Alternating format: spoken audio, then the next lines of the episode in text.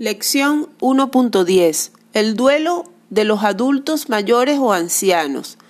La esperanza de vida, que es el tiempo que duramos en la vida, se ha alargado considerablemente en los últimos tiempos, de forma que cada vez hay más personas mayores y por lo tanto más cantidad de ancianos que pueden sufrir pérdidas de seres queridos, pero la información es particularmente escasa.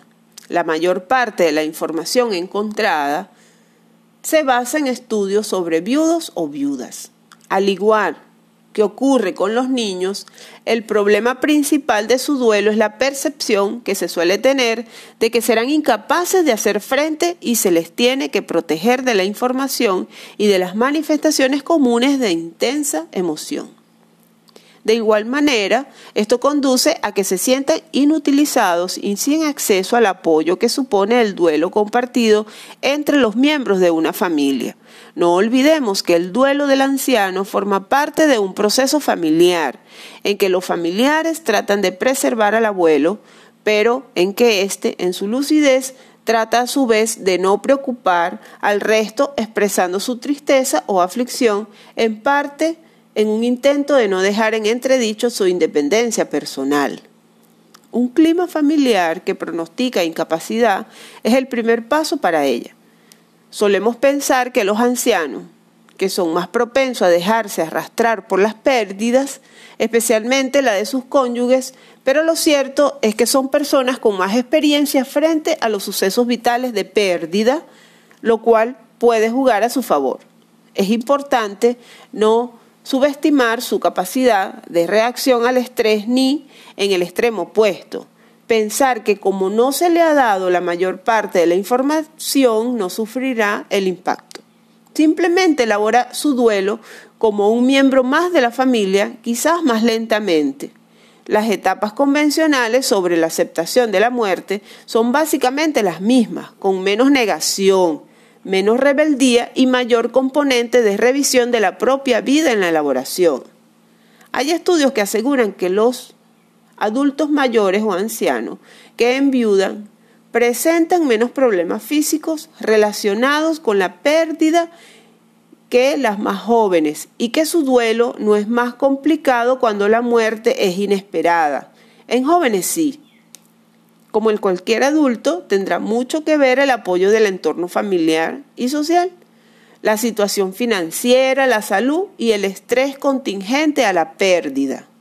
Los valores culturales respecto a la viudez o la muerte de hijos de una persona de 65 años o más no se parecerán a los actuales. Para ayudar a un adulto mayor, en primer lugar, analizaremos el aprendizaje de estos valores que él llevó a cabo en su infancia y juventud. Es interesante evaluar el estilo que se ha tenido en pérdidas anteriores para prevenir un posible duelo complicado. También merece especial atención la calidad de la relación con el difunto. A mejor relación, más dolor en los primeros meses, pero mejor elaboración posterior. Si la relación fue ambivalente, será más difícil la expresión de emociones y la vuelta a la normalidad. Un aspecto que sí puede ser causa de dificultades es la acumulación de pérdidas que sufren con el paso del tiempo. O exista una pandemia y hay mucha cantidad de amigos ya fallecidos, hermanos, incluso hijos. Y la reflexión sobre la muerte propia que se hace más natural a medida que la persona cumple años. Otros tipos de pérdidas que se pueden acumular son las de capacidad física o sensorial, el trabajo, es decir, estas personas se jubilan, la pérdida de memoria, de la agilidad, de la autonomía. En el área que puede tener mucho impacto la pérdida es en el de los cambios en la vida cotidiana o financiera. Quizás no pueda o sepa vivir solo o no se lo pueda permitir económicamente. Hay estudios que defienden que los ancianos que tras una pérdida tienen que abandonar su hogar mueren más probablemente que los que no. Que se les permita decidir sobre su futuro es fundamental para que no se sientan acabados como individuos. Los varones que enviudan pueden no ser capaces de hacer las tareas de la casa, necesitarán un apoyo adicional. Las mujeres parecen llevar mejor este aspecto. En el resto de los aspectos parece no haber diferencia entre hombres y mujeres. En el campo de las relaciones sociales pueden presentar problemas y necesitar apoyo. No en vano, durante años han vinculado sus actividades de ocio a la persona fallecida.